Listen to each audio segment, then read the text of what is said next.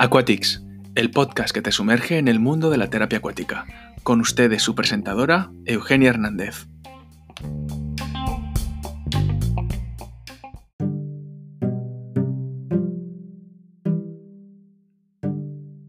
Bienvenidos a esta segunda parte de la mesa redonda que tenemos con Uriel Vichis, Mari Carmen López y Laura González. En esta segunda parte abordamos un poco los temas de eso que es investigación en terapia acuática, cuáles son los retos que tenemos como fisioterapeutas, como incluso como estudiantes. En otra parte también hablaremos sobre lo que son las instituciones en México que cuentan con el servicio de terapia acuática, cómo son y las cosas que a nosotros nos gustaría mejorar. Espero que lo disfruten. Haciendo resumen de lo que hablamos en la primera parte del episodio sobre las bases de la escuela, las universidades y las materias que lo ofrecen, también todo lo que tiene que ver con los primeros este, niveles de atención, el primario, la prevención, la recreación y el secundario. Ahora vamos a hablar también sobre instituciones y las diferentes investigaciones dentro de México. No sé si quieran empezar alguien para poder hablar sobre este tema. Yo creo que eh, específicamente hablando de investigación, eh, yo creo que no solamente en este aspecto de la terapia acuática, sino en la fisioterapia en general, en México, creo que existe como un gran déficit en este rubro de la investigación, que ya están emergiendo como muchos profesionales interesados como en el área, pero la verdad es que una realidad es que en México, pues es como... Eh, Sobre todo porque a veces no tenemos como la infraestructura o a veces las instituciones o simplemente como el que apoye o cosas por el estilo, puede ser que sea uno de esos. No sé si tú tengas algún otro ejemplo, Uriel, que trabajas con, con ¿Una qué, perdón? Que si tienes otro ejemplo, tú que trabajas con estudiantes, que has hecho algunas investigaciones. Sí, pues la verdad es que yo creo que el, el punto más eh, difícil a veces es tratar de conseguir como los lugares y también las personas que estén interesadas a desarrollar la investigación y si estás haciendo, por ejemplo, eh, grupos experimentales o así, es justamente lograr que esos grupos como que se concluyan como las investigaciones. Entonces, realmente sí son como varios puntos como a considerar y a tomar en cuenta. Uno, que el estudiante a veces no está preparado para, aunque algunos sí, o en teoría todos llevan conocimientos o llevan clases en, dentro de su formación, la verdad es que dentro del rubro ya de la investigación seria, pues son muy pocos los que realmente se avientan y son aún todavía más pocos los que lo concretan y aún eh, más, eh, bueno, menos, pues los que realmente concluyen sus investigaciones o que realmente le ven como futuro a eso. Entonces, creo que sí es complicado, creo que es también un área de verdad de oportunidad bien grande para nosotros, por ejemplo, que, que nos encontramos en las universidades, que tenemos el contacto con, con los estudiantes, entonces, creo que de las cosas más importantes sería como alentar al estudiante, darle también herramientas para que pudiese generar la investigación y pues que en medida de, lo posible esto pueda, ir creciendo, ¿no? Y de con esto creo que también mucho las, los lugares en los cuales se vea la terapia acuática desde una perspectiva más científica, no netamente solo como en el área del tratamiento, que sí, obviamente somos un, un pilar importante del tratamiento y que puede llegar a ser eh, una gran diferencia en los tratamientos con los pacientes, pero también que se pueda visualizar como un área de investigación bastante grande. Para darle continuidad a lo que nos platica Auriel, pues siempre es muy interesante conocer esta parte de las instituciones, ¿no? Cómo financia a lo mejor la parte de la investigación y eh, enriquece al sistema. Yo creo que cuando empezamos a hablar sobre investigaciones y asociaciones que nos van a ayudar dentro de la terapia acuática, la primera pregunta que tenemos que hacernos es, ¿cómo se hace una investigación? Todo el mundo sabemos que en, dentro de las escuelas, en las universidades, nos tenemos la materia de... Em, tesis, protocolo de, investigación. Metodología de la investigación. Tesis, protocolo de investigación, muchas gracias. Eh, donde ahí nos enseñan como las diferentes, las diferentes formas de hacer una investigación y desde dónde, dónde encontrar, dónde buscar eh, algunos artículos. Yo me acuerdo que cuando hice mi, cuando fui a España, me pidieron hacer un protocolo de investigación y yo estaba acostumbrada a un, modelo de investigación y en el momento en que me enfrenté ahí me dijeron, es que este modelo no lo estamos pidiendo, estamos pidiendo este otro modelo que para mí era totalmente desconocido, que era una mm, búsqueda bibliográfica, nada más. Este, yo estaba intentando hacer como un modelo de atención, un modelo experimental, y me dijeron, es que esto así no, no funciona, ¿no? Porque no, no tienes pacientes, no tienes el tiempo y lo demás. Entonces, yo creo que lo primero que hay que pensar es saber cuáles modelos de investigaciones existen, cuáles son los más em, difíciles para llevar a cabo, cuáles serían los más sencillos y qué es lo que necesitaríamos para cada cosa. María Carmen, tú que eres este, subdirectora de una universidad, ¿cómo, por ejemplo, eh, los alumnos son, qué tipo de modelo de investigación son los, los alumnos escogen con mayor facilidad? Fíjate que nosotros hablando de lo que tú comentas, de todos estos procesos que, que se tienen que seguir, la, la universidad contempla cinco materias del área de investigación porque a veces, Auriel lo acaba de decir, eh, la investigación, yo creo que hay muchas formas para poderlo explotar, hay muchísimos temas, pero muchas veces se tiene miedo. O una de las cosas es que estos modelos que tú comentas pueden ser como muy rígidos. Entonces, en la universidad se, lleva este proceso con cinco materias y vamos invitando al alumno a que desde el primer semestre tenga como una idea eh, mental que a veces no tiene todavía todas las líneas, me queda claro, del conocimiento de, la disciplina, de, la disciplina como tal, pero que se vaya involucrando. Entonces, finalmente, esto se logra en el séptimo semestre, cuando ellos ya llevan una materia que se llama protocolo de investigación. Y nosotros permitimos que, que se puede hacer en esta materia. Hacemos, lógicamente, trabajos y proyectos que son experimentales o cuasi experimentales, pero también hacemos revisiones sistemáticas o tenemos otra versión que es hacer un programa de investigación. Eh, ¿Esto qué le permite, lógicamente, a lo que tanto Uriel como tú este, comentas? Que el chico no se sienta como cerrado a que tiene que hacer una tesis experimental y que se tope con los primeros los permisos de instituciones o la población en donde investigar o con quién trabajar. Y segundo, lo largo que puede ser este, un proceso de, del trabajo metodológico que conlleva una parte experimental. Hacer un programa es, este, con nosotros, con nuestros estudiantes, es invitarlos a desarrollar como la primera parte. Es decir, ¿qué es lo que puedo hacer? Eh, hago una investigación con qué ejercicios se plantean, qué técnicas acuáticas o, métodos acuáticos se utilizan, eh, hablando de terapia acuática, pero lo plasmo en un protocolo y no lo hago, no lo aplico, es decir, hago mi rutina, hago el programa de ejercicios, pero no se aplica. Y esto da pie a que un siguiente alumno retome, retome este trabajo y lo continúe ya haciendo la aplicación experimental. Y por el otro lado están las revisiones sistemáticas, que son estas revisiones bibliográficas, que lo que queremos es que escoja ya sea una patología o un método específico y vea qué tanto se ha escrito a través del tema. Entonces yo creo que la secuencia es esa, hacer una revisión sistemática, de esta revisión sistemática hacemos un programa de ejercicios que se quede solamente en programas y finalmente ya podemos hacer este, trabajos o proyectos de investigación cuasi experimentales o experimentales que lógicamente involucran mucho más tiempo, involucran a lo mejor tener un espacio, tener la, la piscina, y tener las autorizaciones de las instituciones. Es así como lo podemos llevar. Yo creo que hay muchos temas que explotar. En la universidad siempre va a haber un alumno interesado en el tema de terapia acuática, se los puedo decir. decir, ahorita son pocas generaciones, pero de las cuatro generaciones que han egresado, finalmente todas, mínimo hay un trabajo que tiene que ver con terapia acuática. Yo creo que como lo estaba mencionando Uriel eh, al principio, eh, también lo que hace falta son las infraestructuras, ¿no? O sea, donde, bueno, la universidad donde trabaja Mari Carmen sí que tiene en dónde hacer la, las prácticas, la, toda la investigación, y no solamente la infraestructura del lugar, ¿no? Una piscina terapéutica o una alberca o como lo llamemos, sino también los recursos de tener eh, acceso a, las datos, a los datos de base de de artículos que, por ejemplo, si quieres una revisión sistemática, a lo mejor hay unos artículos que tienes que pagar.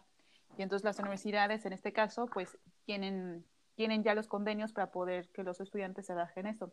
Pero ¿qué pasa? Que, por ejemplo, somos este, nosotros egresados y somos fisioterapeutas y queremos hacer un protocolo de investigación o queremos publicar algo. Y claro, no tenemos las bases que tiene una universidad o un centro de investigación, una, ya sea un hospital y queremos hacer una investigación. Eh, no sé, Laura, ¿a ti te ha pasado que, mm, que quieres hacer algo, ¿dónde, dónde, ¿cómo lo haces? No sé, este, no sé si nos puedes contar un poco tu experiencia también es muy complicado porque al no ser una institución que no cuente con un comité de investigación científico, porque hay instituciones que cuentan con un comité científico y ético, porque también entra como esta otra parte de qué tan ético es nuestra, nuestra intervención, ¿no? En ocasiones, al ser un medio acuático y el exponer al paciente y como todo ese tipo de características, también es importante conocer, ¿no? Eh, que no sea como una institución de salud llega a ser muy complicado, principalmente por toda esta, como todos estos procesos, porque tu, tu trabajo al entrar a un comité de investigación, pues obviamente hay diferentes personas eh, que lo revisan y principalmente como esta metodología, ¿no? Y que cuidan también esta información del paciente. Entonces, yo creo que como en una parte externa, a lo mejor, no sé, eh, que tú pudieras hacer a lo mejor la intervención en una escuela de natación o en algún centro X que no haya como alguien que regule esa parte, llega a ser muy complicado. No, realmente no conozco como al 100% con quién tendríamos que hacer como ese procedimiento, ¿no? Eh, si no fuera como una institución de salud.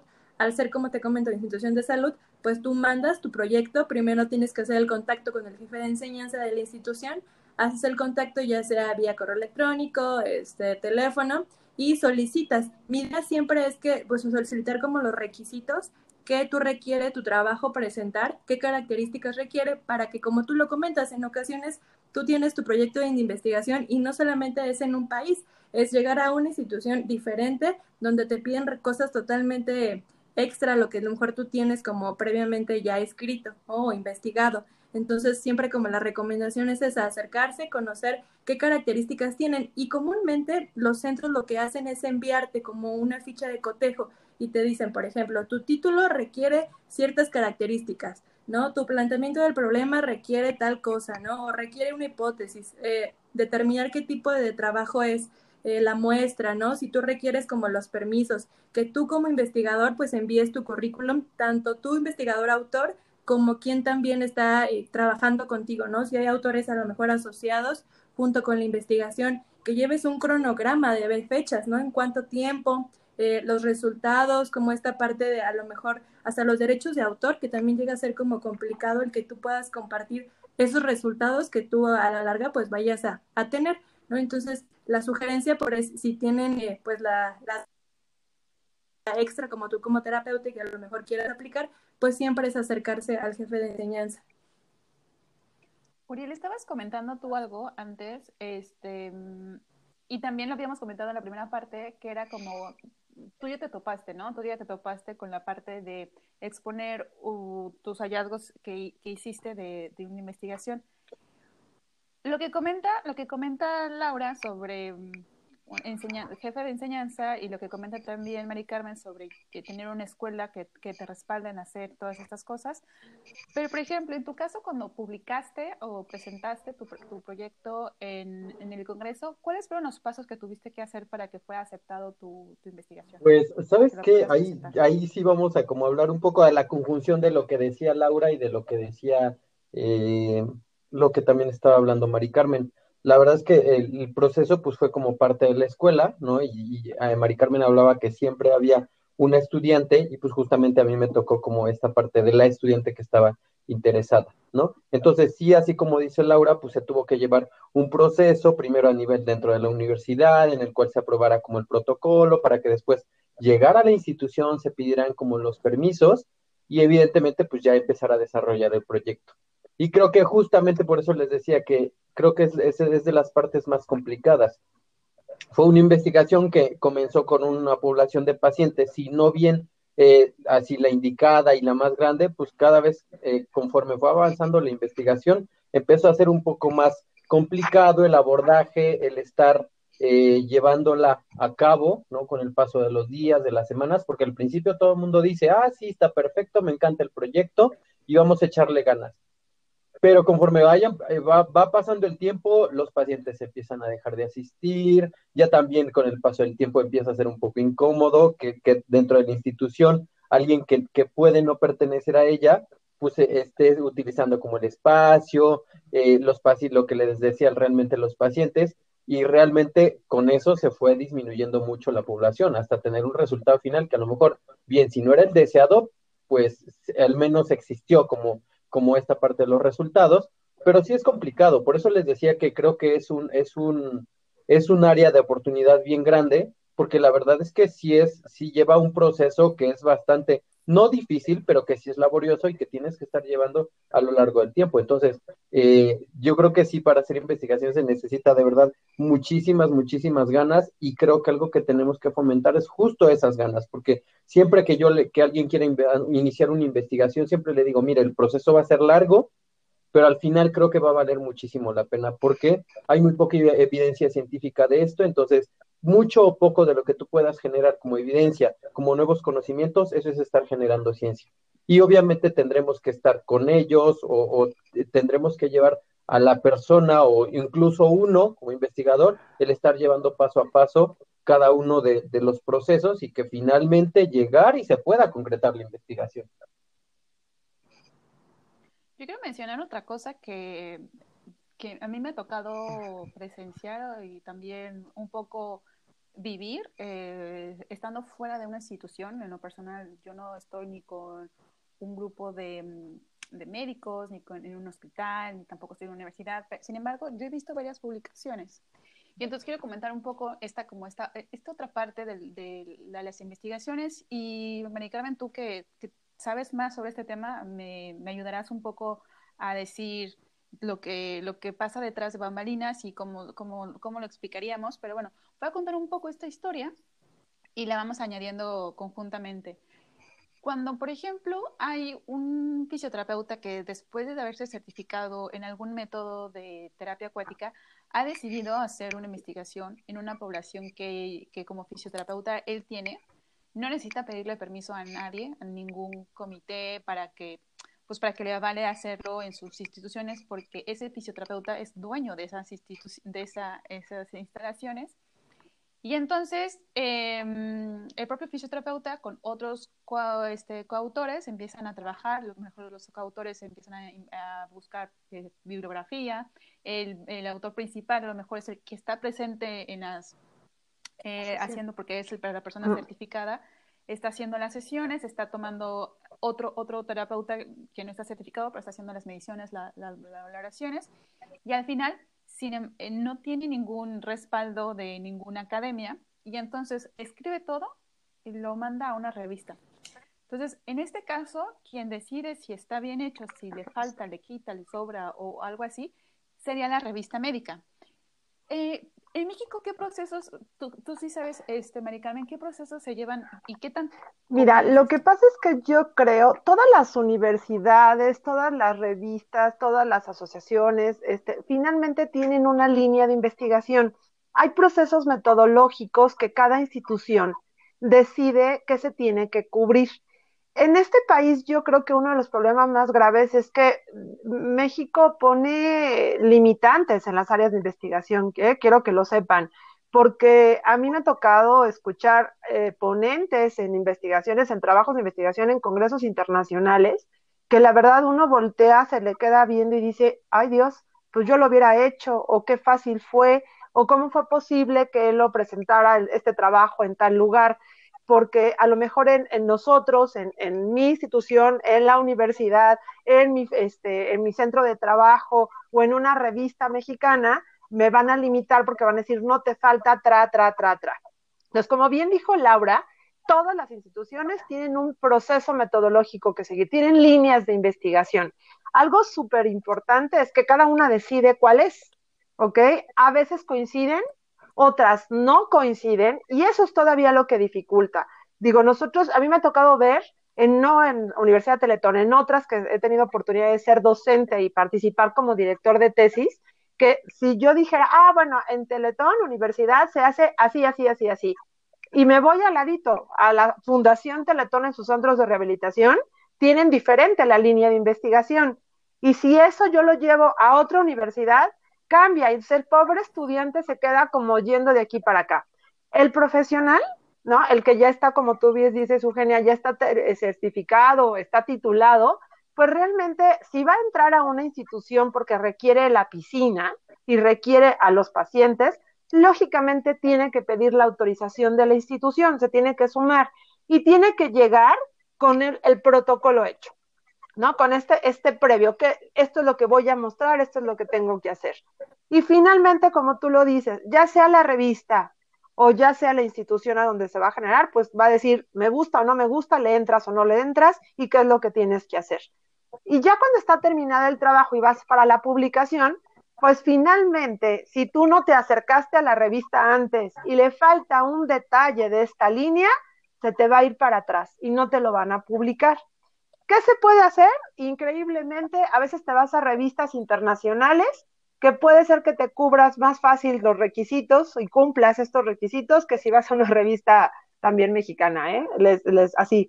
Aquí estamos basados en la línea CONACID, ¿no? CONACID eh, realmente es que es el área de investigación en México este, finalmente son eh, procesos largos, con lineamientos muy bien estipulados y que eso es lo que puede limitar.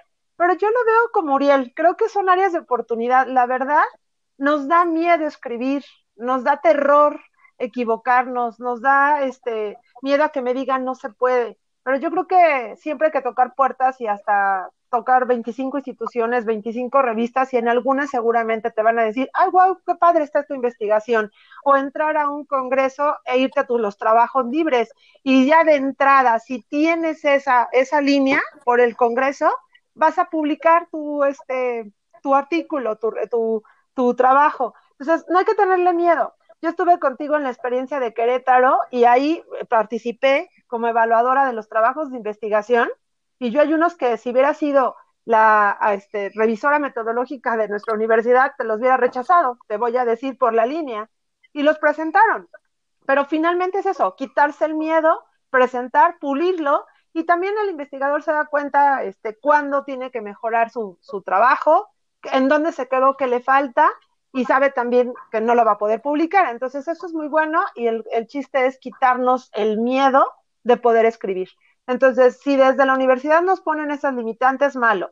Pero si ya siendo profesionistas todavía nos ponemos limitantes nosotros, pues es todavía peor, porque la investigación y la revisión en este país, pues se queda muy limitada, porque finalmente no vamos a publicar lo que estamos haciendo y todos los días les aseguro que hacemos grandes investigaciones. Y hay instituciones que tienen de dónde sacar, la verdad, decir, el recurso, y como tú dijiste, no solamente material, el personal, el del paciente, el de todo, todos los recursos tienen. Tenemos el potencial para poder hacer grandes investigaciones y ser potencia en investigaciones en discapacidad, en muchas cosas, pero hablando de nuestro tema en discapacidad, y yo creo que en terapia acuática, ya lo habíamos comentado, porque en este país hay muchas instituciones que tienen una piscina, para poder hacer realmente investigaciones en terapia acuática. Instituciones de salud, ¿no? Y instituciones educativas. Pero casi todos los centros de rehabilitación van a tener una piscina y podemos aprovechar al máximo todo ese potencial. Lo que, lo que quería que dijeras y al final lo dijiste era eso, ¿no? O sea, el, hay veces que cuando sigues un protocolo de investigación de alguna universidad o alguna institución, pues a veces eso es lo que es muy rígido. Eh, también por eso también le preguntaba un poco Uriel de cómo era el proceso de cuando él metió su eh, protocolo o su, investigación al, Congreso de Las Vegas, en el ICEBAT, que em, eso es lo que, lo que también quería decir, ¿no? Que, por ejemplo, tú, estás, tú no estás con base en ninguna institución que te regule tan drásticamente, por así decirlo, bueno, no es así, pero tan severamente, este, pero tienes, todo tu, tienes todos tus materiales y puedes hacer una investigación perfectamente bien. Y esto es como el otro espacio que también quiero que eh, la gente que nos escuche, los este, estudiantes, incluso los fisioterapeutas que ya están, están haciendo, ejerciendo, quiero que también se aprovechen de este espacio, ¿no? El espacio donde, oye, yo estoy, yo estoy haciendo algo, tengo todas las valoraciones hechas, el antes, después, el durante, he escrito, este, tengo eh, las evidencias, em, en video, tengo evidencias, todas las evidencias de que lo que estoy haciendo está funcionando y con este tipo de pacientes y hay diferentes formas de, publicarlo, ¿no? De expresarlo. Una de ellas es, métele un congreso. No, no son tan exigentes como, por ejemplo, como lo mencionabas, Mari Carmen, no son tan, tan exigentes como la línea de investigación que tendrías en tu universidad. Mételo en una revista. Hay muchísimas revistas. Hay unas que son con más prestigio que otras.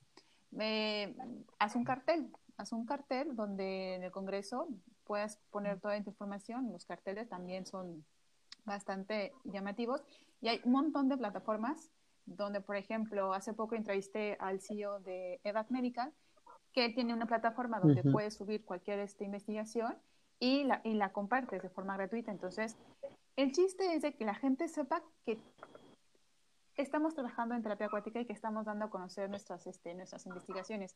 También por eso fue como la, la, decisión de formar la, la, Asociación de Terapia Acuática, la Asociación Mexicana de Terapia Acuática, porque también la idea a base de eso es de que demostrar, ¿no? Demostrar que la gente está trabajando, demostrar que la gente está haciendo cosas en el agua y que las, las cosas que están haciendo en el agua está, se están haciendo bien.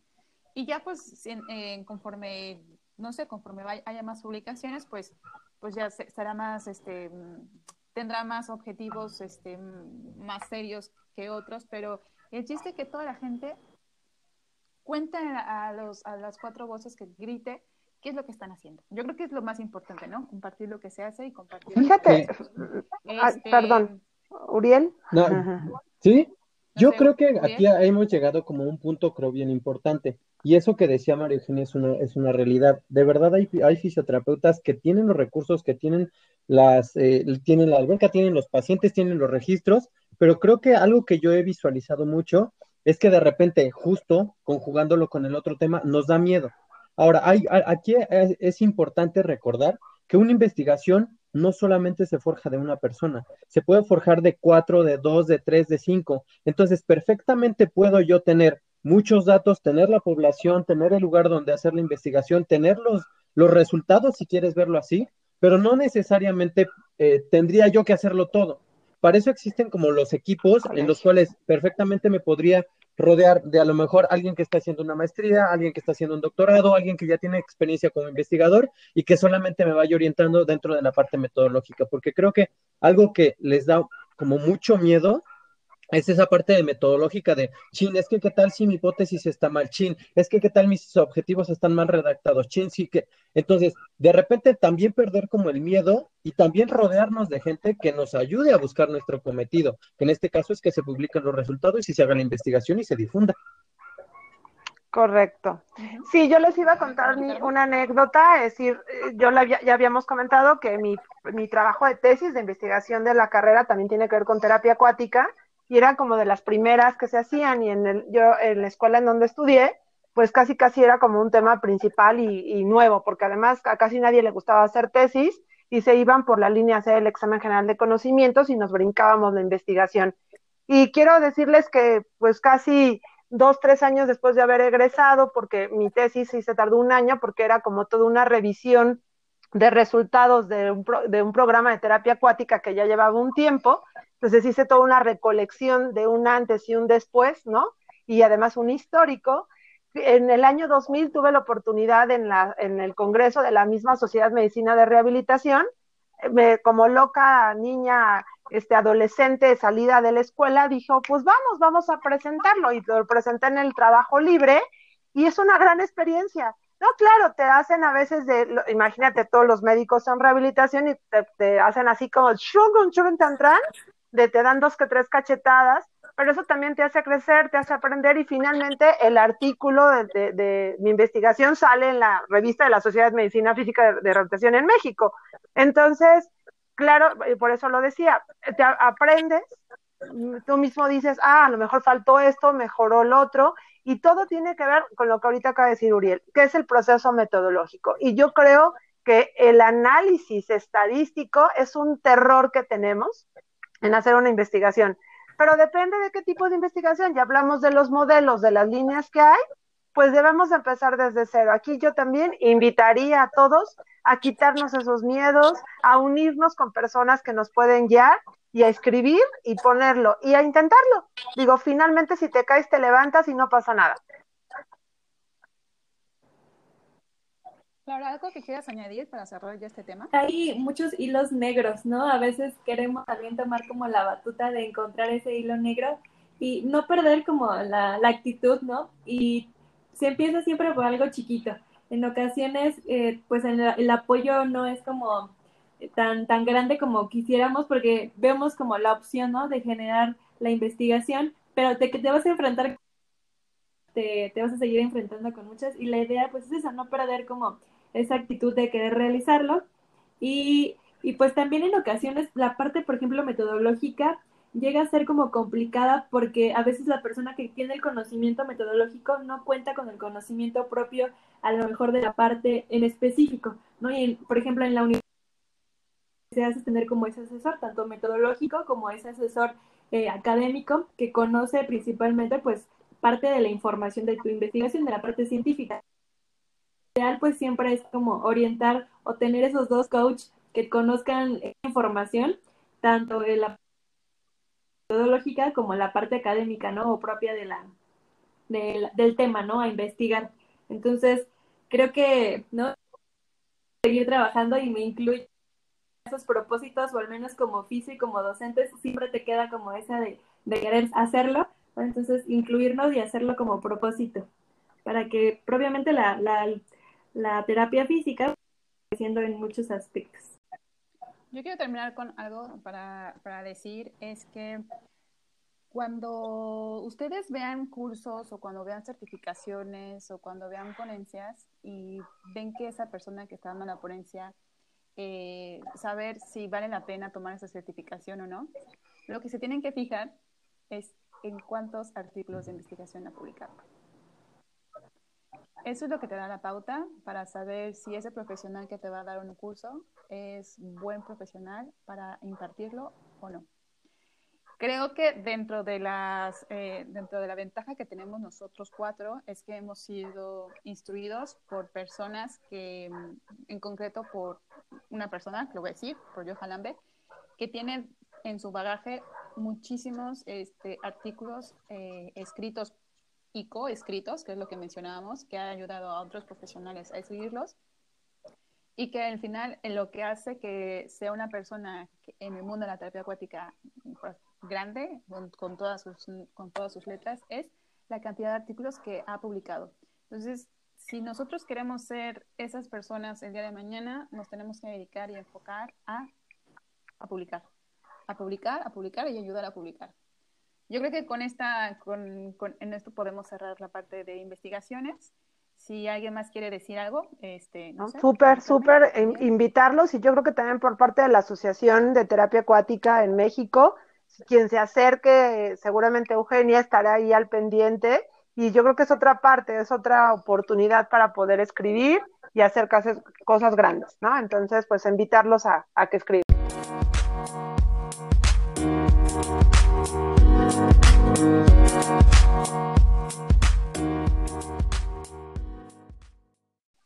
Al hablar de una institución, eh, podemos mencionar que es un organismo ya sea público o privado, el cual va a estar creado para desempeñar una función determinada. ¿no? Principalmente en este caso, pues va a ser una labor tanto en salud, ¿no? Y de cierta forma un poco científica. En México, pues contamos con diferentes instituciones que brindan estos servicios de terapia acuática de forma especializada. Sin embargo, en ocasiones no todo el personal pues cuenta con, con a lo mejor alguna certificación sí es importante el conocer qué tipo de instituciones tenemos en México para poder acercarnos a ellas. Eh, ¿Nos pueden platicar un poco acerca de qué instituciones existen en México?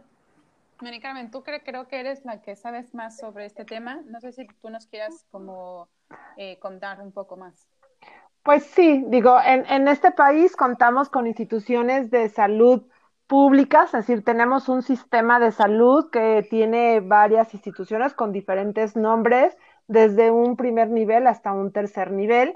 Y en este tercer nivel, pues ya tienen centros de rehabilitación, son desde un Instituto Nacional de Rehabilitación que, existe en México, con un otro sistema que es el sistema DIF, que es el Desarrollo Integral de la Familia, que tiene muchísimos centros de rehabilitación, este, contando el Seguro Social y el ISTE, que son los las, este, seguros de los trabajadores tanto del Estado y no del Estado en México. Entonces, eh, la mayoría de ellos cuenta con un instituto que va a tener un centro de rehabilitación y en dicho centro pues va a contar con una piscina y un área terapéutica específica para el área de hidroterapia, que no solamente va a tener piscina, sino va a tener, ya lo hemos platicado en algunas otras este, grabaciones, de las cuestiones de tinas de remolino, tinas de irjúbar, etcétera, etcétera. pero algo que es una ventaja es que la mayoría puede, tiene una, piscina. Claro está que hay de varias este, cosas, ya lo, también lo comentamos en la grabación anterior, en el primer episodio, que tenemos desde unas grandes piscinas típicas, ¿no? Hasta piscinas o tanques laminares, que eso también nos va a dar como el que sí, que no puedas trabajar tú o cómo puedes explotar el área. Y a nivel privado, pues también muchos de los hospitales grandes de este país van a contar con una con piscinas o áreas de, este, de, área terapéutica sobre hidro, pero también hay otras que desafortunadamente no tienen. Entonces, pues podemos tener como de ambas cosas, ¿no? Yo creo que sí hay, pero también hay muchísimos centros o, pequeñas clínicas o consultorios que van a tener esa limitante en no contar con el área de, terapia acuática. Entonces se va a adaptar y a lo mejor eh, también eso no quita el que el propio terapeuta tenga esta creatividad de buscar las alternativas y puede ser en centros deportivos en donde se pueda eh, desarrollar la terapia, pero es el propio terapeuta físico que busca el lugar porque a lo mejor en su consultorio o en su clínica privada, pues a lo mejor el paciente no va a tener la piscina, ¿verdad? Entonces lo que hay que hacer es buscar las alternativas. Creo que aquí Carmen acaba de tocar como un punto bien importante, como esa parte de, que, de buscar como las áreas en las cuales realmente se puede hacer la terapia acuática, ¿no? Que si bien existen, claro, este, centros de rehabilitación que cuentan como con los lugares, pero que no solamente eh, nosotros podamos pensar que solo ahí se va a quedar la hidroterapia, ¿no? Que, la terapia acuática se pueda quedar ahí, sino que también podamos llevar la terapia acuática, incluso, como decía ella, a centros deportivos. En México, por ejemplo, que tenemos muchísimos lugares, tenemos muchísimos lugares con costas, con con, con albercas y que creo que esas son áreas de oportunidad bastante grandes y que creo ahí es donde tendríamos que hacer un fuerte impacto nosotros como fisioterapeutas, porque una realidad y algo que está pasando es que otro tipo de profesionales están llegando a esas áreas en las cuales tendría que haber un fisioterapeuta y está siendo usurpado por otro tipo de profesionales. Yo quiero decir algo que antes de meternos un poco con este tema de hablar sobre otras profesional, otros profesionales, quisiera que como que cada quien, o sea, cada quien de ustedes me contara como cuál es su, su piscina ideal, ¿no? O sea, para, para, ti, por ejemplo, Laura, ¿cómo sería tu piscina ideal? Eh, tendría que ser una piscina de fácil acceso, ¿no? Que también tuviera yo como la opción, si yo fuera a lo mejor, no sé, que tuviera los soportes externos para que yo pudiera ingresar. Yo recuerdo que a lo mejor antes, ¿no? De, de niña, cuando empecé como en esta parte que, que, me gustaba el medio acuático, para mí un terror, ¿no? Desde por el ingreso simplemente, yo recuerdo que el instructor en su momento era este, ingresen a, a, la alberca, ¿no? Y desde el primer momento para mí era el pánico pensar que iba a entrar yo dentro del agua. Entonces, para mí en lo personal tiene que ser una alberca que tenga, que sea de fácil acceso, que me permita ir medio acuático que a lo mejor eh, tenga diferentes superficies, ¿no? Que, yo me sienta uno segura dentro de ese medio para que poco a poco yo pueda ir generando estas habilidades, ¿no? Eh, tratar de que sea una superficie, como les comento, de, diferentes tamaños, cuidar que a lo mejor, eh, no sé, para mí que haya como texturas, porque en ocasiones no solamente es enfrentarte como a esta parte física que nos ofrece el agua, sino el momento que tú tocas, ¿no? Esta, esta superficie, que a lo mejor tuviera una superficie o una textura diferente eh, para estimular como ciertas áreas, ¿no? O sumar, ¿no? Aparte de, de, mi misma intervención. Me gustaría también que tuviera a lo mejor, eh, o más bien que yo tuviera a la mano como muchos objetos para poder jugar, ya sea aros, pelotas, ¿no? Como esta parte extra que tuviera yo a la mano flotadores, ¿no? Dentro de mi, de mi área de trabajo, que fuera pues amplia, donde yo pudiera también hacer como muchos movimientos, ¿no? En, en, resistencia con, con, el agua. Creo que principalmente con esas características. Si yo pudiera a lo mejor la parte de la temperatura y estar como graduándola específicamente, pues sería un plus, pero a lo mejor con lo inicial me, me conformo. Muy bien. Carmen, ¿cómo sería tu piscina ideal? Pues se van a reír con lo que voy a decir, pero yo creo que para mí una piscina es aquella que se adapte a mi objetivo terapéutico. Y eh, a veces, digo, lógicamente tienes que tener esta estabilidad y que te permita trabajar, pero yo creo que se puede explotar al máximo. Y tenemos cuestiones hasta naturales que no son piscinas construidas, sino tenemos lagos, ríos, mares, que pueden ser parte de un proceso terapéutico ideal. Y también tenemos áreas construidas que tienen como características ideales, sobre todo para un acceso al paciente. Pero yo no me limitaría a, decir, este, no, pues quiero un cuadrito de tal por tal con un superpiso. La verdad no, a mí sí me gustaría trabajar como en espacios así como que supernaturales porque se da, fíjense que eh, eh, hubo una terapeuta de Estados Unidos que, que, decía, ah, pues es que el, tengo una serie de pacientes que viven cerca de un lago y ella trabajaba en el lago. Lo peor era la temperatura, eso me queda muy claro, ¿no? Eso era, era algo que no se tenía medida. Pero yo creo que si a mí me preguntaran, sí, si a mí me preguntaran, yo, Mari Carmen, amo las piscinas que tienen una temperatura alta. Soy, yo comentaba hace rato, quien no escuchó, soy muy friolenta, entonces a mí me encanta la, el agua así tibia, calientita. Es decir, a mí de 27 para arriba soy feliz. Pero, pues depende del objetivo terapéutico, depende de las características del paciente, depende qué quiero.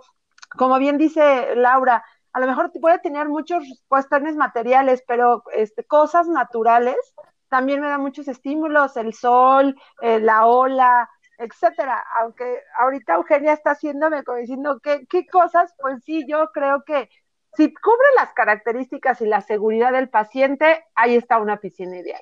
Pero que mientras te pueda permitir el objetivo terapéutico. Uriel, ¿cómo tu piscina ideal? Yo creo que la mía sí tendría que tener una temperatura que sea agradable al lugar al que se encuentre, porque no es lo mismo tener una alberca en Toluca que tener una alberca en Tuxtla Gutiérrez que en Acapulco, por ejemplo, que sí se adaptara como a las condiciones un poco climatológicas promedio, por así decirlo, que sí tuviera como distintos niveles para poder trabajar, pero sí, como dice Laura, creo que uno de los aspectos importantes eh, para mí sí sería como las cuestiones de, uno, de los distintos niveles para poder trabajar eh, distintas cosas con distintos pacientes y otro es la accesibilidad. Indudablemente la accesibilidad y que igual tenga como un, piso antideslizante para las cuestiones de seguridad del paciente. Ya si me la pueden poner con, con, con vista al mar, pues ya está de más, ¿verdad? Pero de ahí para allá estaría perfecta con eso. Me preguntan a mí cómo sería. Sí, claro, claro. ¿Cuál es tu piscina ideal? ¿Cómo sería? les voy a contar. Mi piscina ideal sería justo al lado de un hospital eh, de terapia intensiva, de alguna sala al lado de una terapia intensiva. Eh, que la piscina se vaya regulando, o sea, que empiece de nivel cero y que vaya bajando de acuerdo al tipo de paciente que voy teniendo. Eh, para ese caso yo no tendría ningún problema para las entradas y las salidas porque el, agua simplemente va cayendo hacia el lado y entonces las entradas y las salidas serían cosas del otro, del pasado. Eh, me gustaría que tuvieran vestidores para que los propios pacientes se puedan, sean capaces también de tener como incluso... Sí, un poco más de independencia en esos aspectos. Exactamente. Eh, y otra cosa que me gustaría también es que, mm, que tuviera como muchas ventanas para que entrara mucha luz, pero tampoco tanta.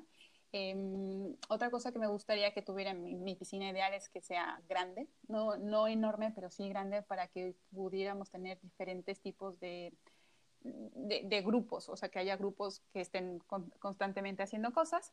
Y igual que, igual que Laura, me gustaría tener muchas cosas, no que flotaran, sino que se hundieran. En este caso me gustaría que se, eh, que se hundiera.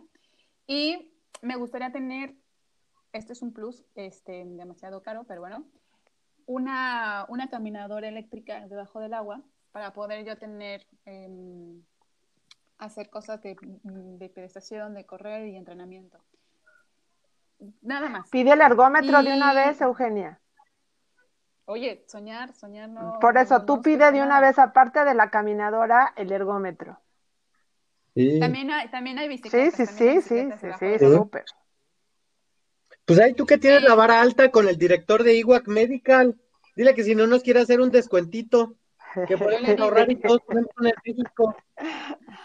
Yo le digo, bueno, todas estas, todas estas preguntas que les quería yo, les preguntaba sobre nuestras piscinas ideales que tenemos cada quien, porque si se pueden dar cuenta, cada quien tiene unas piscinas diferentes, es porque cada institución es como una persona. O sea, cada institución tiene necesidades diferentes, por eso tienen piscinas diferentes. Eh, yo he estado en las, en las piscinas del Centro de Rehabilitación Nacional de, México, he estado en las piscinas de, mm, incluso del Ejército también, en el Centro de Rehabilitación, em, simplemente observando, no he estado yo dentro de las piscinas observando. Y, por ejemplo, en el Centro de Rehabilitación Nacional de México, eh, tiene una piscina gigante eh, y tienen diferentes módulos también. Tienen piscinas pequeñitas y luego tienen piscinas de jugar muchísimas. Em, sin embargo, vi muchas terapias que estaban, estaban realizando terapias y las terapias que estaban, estaban haciendo los terapeutas eran terapias que lo hemos mencionado antes, que no eran como las, las ideales, ¿no? O sea, para el grupo de pacientes que estaban trabajando no eran las ideales. Entonces, muchas veces tienes como la infraestructura, pero no tienes como las personas que estén haciendo las cosas, haciendo las cosas. Y esto también va de la mano con lo que comentaba Uriel con lo que comentaba Uriel era este, de tener, eh, cuando vas a centros, cuando vas a centros deportivos, lo que queremos, lo que queremos es, no es lo ideal, ¿no? O sea, tenemos, queremos lo ideal, pero no se ajusta mucho, no se ajusta mucho con, con nuestros, con nuestros pacientes. Pero bueno, siguiendo un poco, ok, estaba diciendo de, Uriel, estabas mencionando sobre eh, cuando no tenemos esas posibilidades, tenemos que acudir a otros centros de, este, otros centros de, donde hay agua, eh, albercas, y en este caso nos encontramos con los, eh, los pacientes que van a centros deportivos y los que los profesores de natación son los que se hacen cargo de, de estos pacientes. Entonces, ahí tenemos que, tenemos un, no una pelea, pero sí algo que saber, los pacientes tienen que saber distinguir, incluso los profesionales tienen que saber distinguir que sí, que no. Fíjense que, eh, em, Eugenia, si me permites, le voy a sumar algo más al centro deportivo. Hay algunos centros recreativos que en, México existen muchos balnearios, muchísimos, es una tradición desde los, la, la parte prehispánica. Entonces, eh, hay muchas áreas de, centros recreativos de balnearios que ahora están poniendo sus áreas de terapia. Eh, cuando existe un terapeuta y este profesionista que está certificado y tiene conocimiento para guiar, qué bueno que pueda utilizar un centro recreativo, a lo mejor en algunos días donde a lo mejor no va a haber vacacionistas o etcétera, pero es peligroso porque los cuidadores, o las personas que están ahí como responsables de los centros son los que también pueden estar dando terapia y, ya deja el deportivo, que a lo mejor es un maestro de educación física, pero yo también conozco muchos centros deportivos que los este, dueños a veces son los que hacen de profesor de, de, de eh, natación y no tienen los conocimientos para trabajar con, con alguna patología. ¿Y qué pasa? Que a veces los pacientes pues tienen cerca, ¿no? Eh, esta alberca que está cerca de su casa, se les hace fácil, se le preguntan si pueden tener como esta parte de, de, no natación, sino a lo mejor como de tipo terapia o que les permitan entrar a la alberca y pues dicen claro que sí, porque es un cliente más.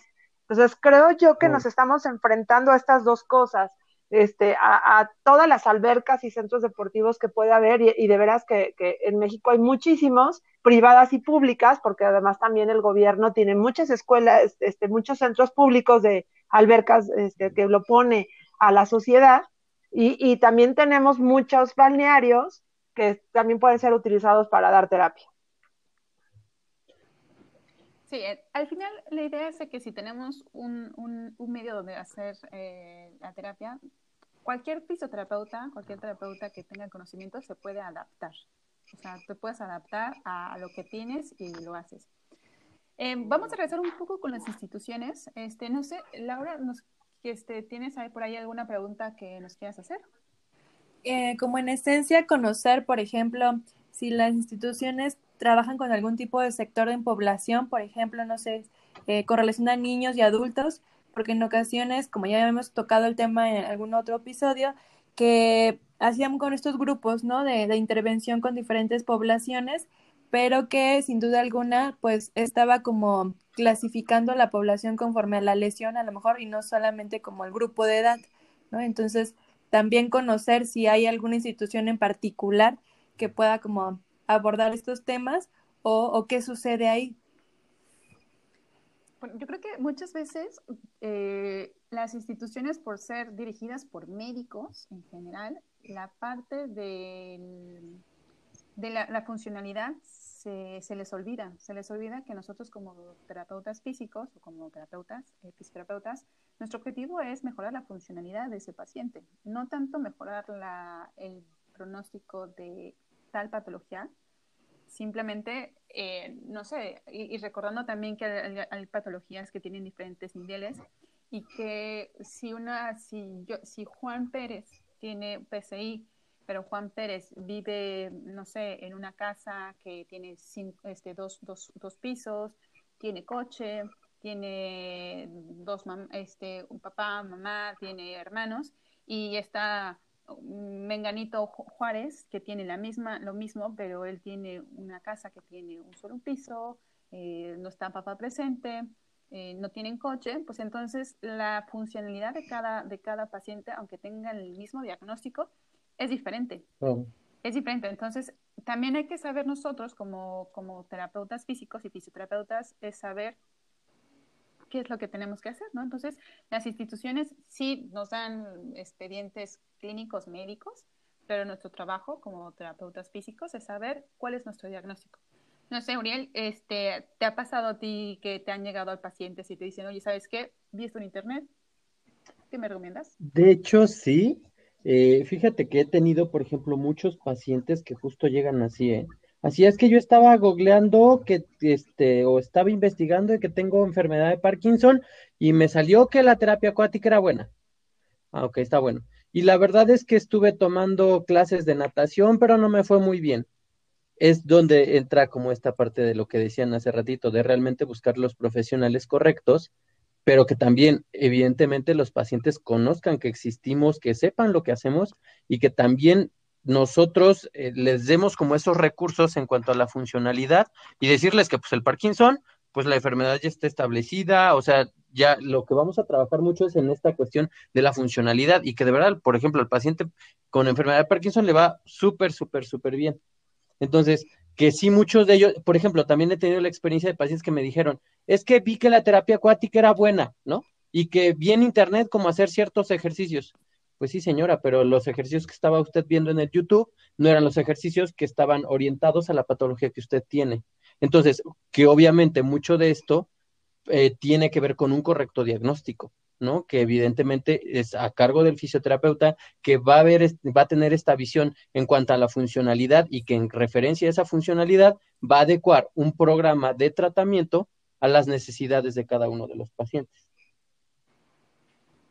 Totalmente. Yo, por ejemplo, tengo como la experiencia antes de lo de la pandemia y cuestiones por el estilo, tomaba yo clases de natación, parte como de, de mi hobby, y me llamó mucho la atención porque llegó un momento en una clase donde estaba el alberca, estaba dividido los carriles, y a mí me llamó mucho la atención porque era un carril, eh, vamos a decir, como extra, y yo veía a las personas que caminaban, ¿no? Caminaban y tenían el típico espagueti y, y hacían como la flexión, lo, lo, apretaban y lo extendían, ¿no? Y caminaban y caminaban en círculos. Entonces a mí me generó como la de decir, bueno, ¿qué, qué, hacen, ¿qué hace este equipo, no? Al yo preguntarle al entrenador, él me dice, bueno, es que este carril es el carril de rehabilitación. Y yo, pues, obviamente, boté en risa porque dije, ¿qué? ¿Cómo? Me dijo, sí, dice, este carril de aquí es el carril de rehabilitación y ellos este, son pacientes que vienen a, rehabilitación, o sea, lo tomaron así como muy global y como enfocándose a nada más que eso era como parte de su rehabilitación. Obviamente, pues era un grupo de personas que ambos tenían eh, primero, pues obviamente patologías diferentes, ¿no? Y a nivel funcionalidad, pues obviamente total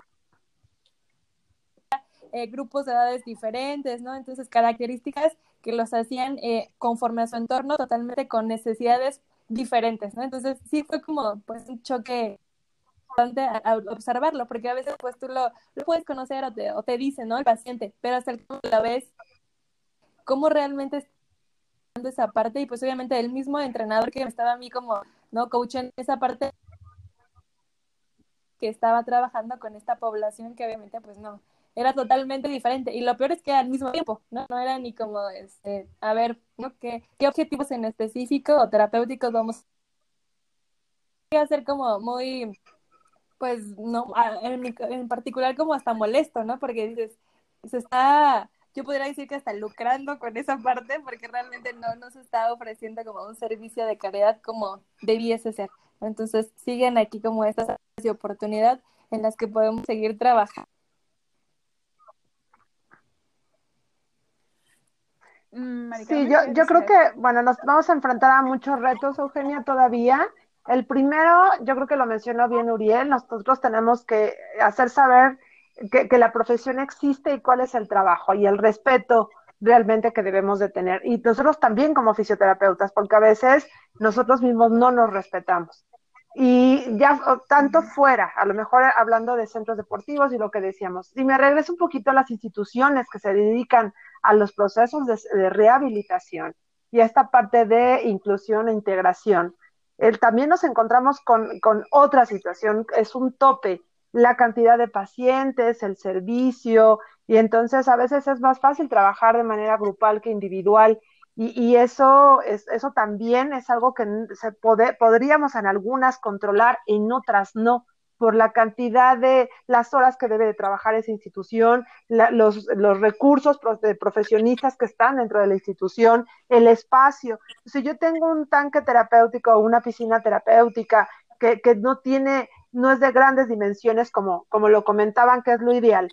Pues está bien que trabajamos en grupo, pero a veces hacemos grupos de, pues grupos de columna. Ah, si no me importa que tenga una cervicalgia, dorsalgia o, o lumbalgia, es columna. Finalmente, éntrale. O grupos de miembros inferiores. Ah, pues a lo mejor uno tiene problemas de rodilla, otro de pie y otro de eh, tobillo, ¿no? O, a lo mejor uno además del pie, del dedito. Pero se está haciendo así. Entonces, yo creo que tenemos muchos retos de, de, hablar de la funcionalidad del paciente por sí mismo, de lo que necesita él, de cuál es el objetivo, de pensar que hay que individualizar las terapias, no importa que trabajemos en grupo, porque también sabemos que hay técnicas de, terapia acuática que finalmente trabajar en un grupo nos da otros objetivos, que también unos se ayudan a otro, que la parte de la relación, de la integración, pero el terapeuta debe de ser el, que esté eh, cierto decir, bueno, vamos a trabajar ciertas actividades en grupo, pero otras son específicas. También en que nos encontramos en algunas instituciones, que a veces entra el familiar en apoyo al paciente y en otras no entra el familiar y el paciente entra solo.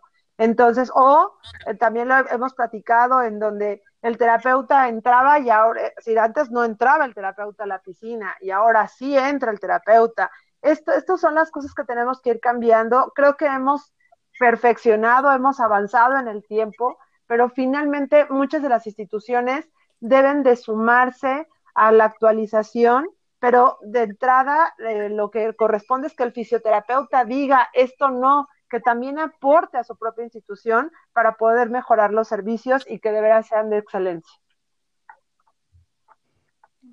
Yo creo que quiero añadir una, un, para que la gente que nos escucha que no es fisioterapeuta o los que sí son fisioterapeutas, pero para que se haga una idea que nunca han hecho terapia acuática, em, cada institución tiene como su, su población, ¿no? O sea, por ejemplo, Teletón tiene una población que es pediátrica. Eh, DIC tiene a veces población mixta, tiene población mixta. Eh, los hospitales, muchos de ellos tienen población posoperados, por ejemplo, eh, poblaciones que son un poco más delicados, que han estado eh, cierto tiempo en cama, este, sin moverse.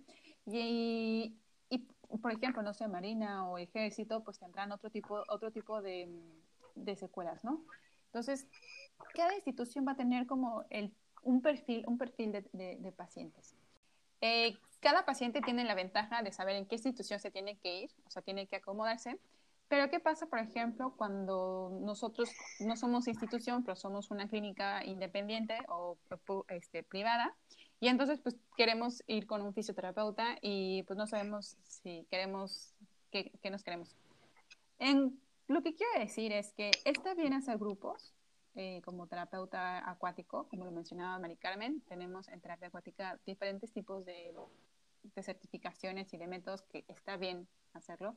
Sin embargo, hay que, hacer hay que tratar de hacer siempre grupos donde tengan como aquella funcionalidad o disfuncionalidad que se le parezcan y sobre todo saber que como uno como terapeuta no podemos tener cinco pacientes nosotros solos a cargo, ¿no? Y si vamos a tener un grupo grande, pues entonces hay que tener esos pacientes, ese grupo que ya han estado mucho tiempo, si lo vamos a hacer grande. Entonces es como una, un tip. Yo creo que en conclusión lo que podemos decir es que las instituciones en México existen con terapia acuática, sin embargo, yo creo que no le dan toda la importancia que tiene la terapia acuática porque a mí me ha tocado ver qué tipo de terapias dan en, agua y siguen siendo aquellas terapias que pues venían haciendo desde hace 30, 40 años, que no se, han, no se han mejorado. Entonces yo creo que las instituciones en México sí que tienen los medios, sí que tienen los recursos, simplemente em, pues están muy cómodos, siguen estando muy cómodos en lo que, en lo que se hacía, porque pues, se hacía antes y funcionaba, pues para qué cambiarlo, ¿no? Es lo que, en lo que yo creo que sigue pasando en México, pero yo creo que con las nuevas generaciones, este, yo creo que la generación que estamos empezando un poco a movernos, que estamos empezando a tener certificaciones internacionales este, personas, somos aquellas, somos estas, somos esta generación que realmente estamos preocupados por la calidad de los, del servicio que estamos dando, ¿no? Para que la fisioterapia siga, siga, siga en alto. Y para terminar un poco, para ir cerrando un poco la parte de las instituciones, Uriel, no sé si Sí, yo creo que ah, cabe mucho recalcar, tomar como el punto de lo que hablábamos hace ratito, ¿no? Que a veces eh, la fisioterapia acuática, la terapia acuática, tiene que ser, abordada como en grupos. ¿Por qué a veces tenemos que abordarlos en grupos? Pues porque una realidad es que también el coste de, la terapia acuática dentro, lo, lo que representa para un centro de rehabilitación o para un hospital, pues es que no es bajo. Entonces, para poder subsanar como muchos de los recursos que destine el hospital para esa área, pues no, se, no pueden ser cubiertos solamente con terapias individualizadas, sino que ahí es donde existe, o de, está la necesidad de ver a los pacientes pues de forma grupal. Entonces, hay instituciones donde sí se ven de forma individual, que regularmente es en, el ámbito privado, pero en otras instituciones donde se tiene que ver de forma grupal, como para poder subsanar estos costos que genera el área y, pues que no son muy, muy, muy accesibles, que digamos.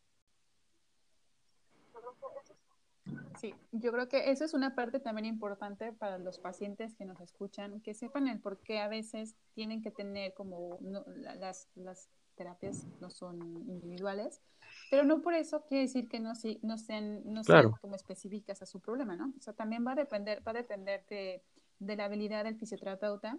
Y yo creo que no solamente en terapia acuática, sino que también en fisioterapia de las universidades les enseñan a los estudiantes a, pues a veces, no sé, les ha pasado que yo cuando hice mi, servicio social en el seguro, pues me tocaba tener como 10 pacientes por hora, no en terapia acuática, sino en general. Y entonces, pues creo que eso también pues nos va formando, ¿no? Y yo creo que un fisioterapeuta que tiene cinco pacientes en, el agua con algún ayudante, no, no deja al lado a algún paciente, sino que simplemente pues tiene que cubrir también sus gastos de, del agua.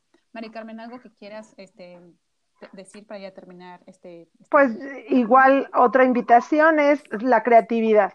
¿No? Yo creo que de las instituciones también está justificado, ah, tiene que haber un número, un número de pacientes que se deben de atender, también tiene que haber un ingreso los servicios de terapia acuática son servicios exageradamente elevados. El costo para mantener un área con la calidad y las características ideales, como cada uno lo fue diciendo, este, la verdad no es tan sencillo.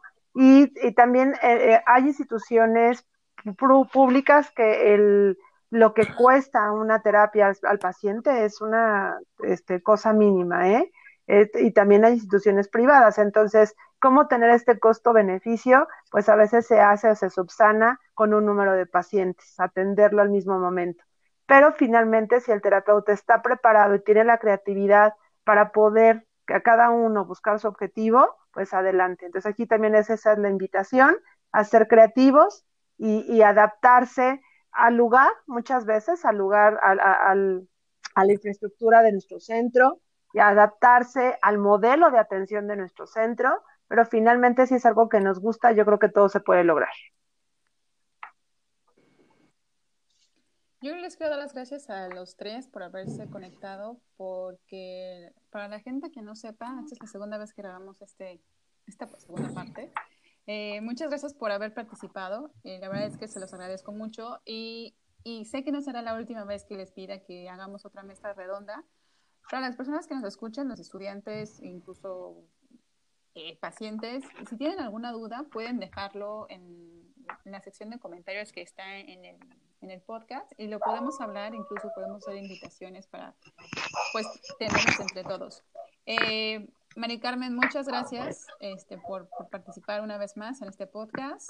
Laura, muchísimas gracias también por, por tomarte el tiempo. Uriel, muchísimas gracias. Sé que estás siempre con, con, cosas por hacer, así que, bueno, los tres se los agradezco mucho y espero tenerlos próximamente en otro. Muchas gracias a ti y la verdad es que igual, gracias Lau, gracias Mari Carmen, la verdad es que ha sido siempre un gusto el poder compartir, eh, el hablar de estos temas que realmente nos apasionan y también pasarla bien, porque la verdad es que las pasamos bastante bien grabando. Entonces, eh, muchas gracias, de verdad. Sí, la verdad es que no nos podemos quejar de lo bien. Sí, yo también. Eh, Eugenia, gracias por la invitación. Gracias, Auriel. Gracias, Laura, por poder compartir. Yo creo que el escucharlos también se crece. Y, y, finalmente, si se divierte uno mucho, uno no se imagina, pero lo importante de los, de los escuchas es que vean que esto eh, puede tener como estas dos cosas, el, el, algo relajado, el algo divertido, pero también el ir aprendiendo, ¿no? De, de, en estas mesas, y eso es lo más importante. Gracias por la invitación. Gracias Eugenia por este trabajo que estás haciendo, por esta gran iniciativa, porque en verdad necesitamos esto, la terapia acuática lo necesita, entonces muchas gracias, porque en verdad el tiempo que le dedicas, tu formación, todo en verdad, gracias. Tengo el gusto de conocerte, entonces sé que te apasiona y cuando algo nos apasiona, híjole, hacemos cosas grandes. Entonces, que esa pasión que tienes por la fisioterapia se siga contagiando para todas las personas, los futuros fisios, ¿no? Los fisios que estamos ejerciendo y para los pacientes que conozcan que existen fisios apasionados por esta área y que sin duda alguna el compartir este tiempo con mis grandes maestros, ¿no? Uriel, Mari Carmen, en verdad gracias porque también fueron parte de esta gran formación como oficio, entonces un placer compartir este tiempo y gracias a las personas que toman el tiempo de escucharnos y ojalá que, que les funcione toda esta plática que hemos tenido. Muchas gracias a los tres.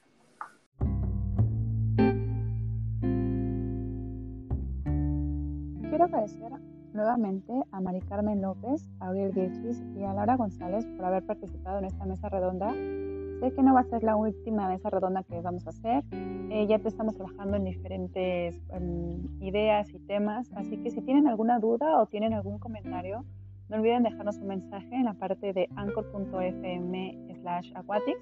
Hay una sección que dice mensajes y pueden dejar sus mensajes de voz preguntando y sugiriendo cualquier cosa. Yo soy Eugenia y esto fue Aquatics. Bueno, vean, vean el aspecto positivo. Al menos esta hora de la noche no pasa la chica de los colchones. Sí, la de los tamales también, la basura. Y los camotes. El afilador. Ay. Miren que si no, sí tendríamos Yo con mi, ca mi cara así de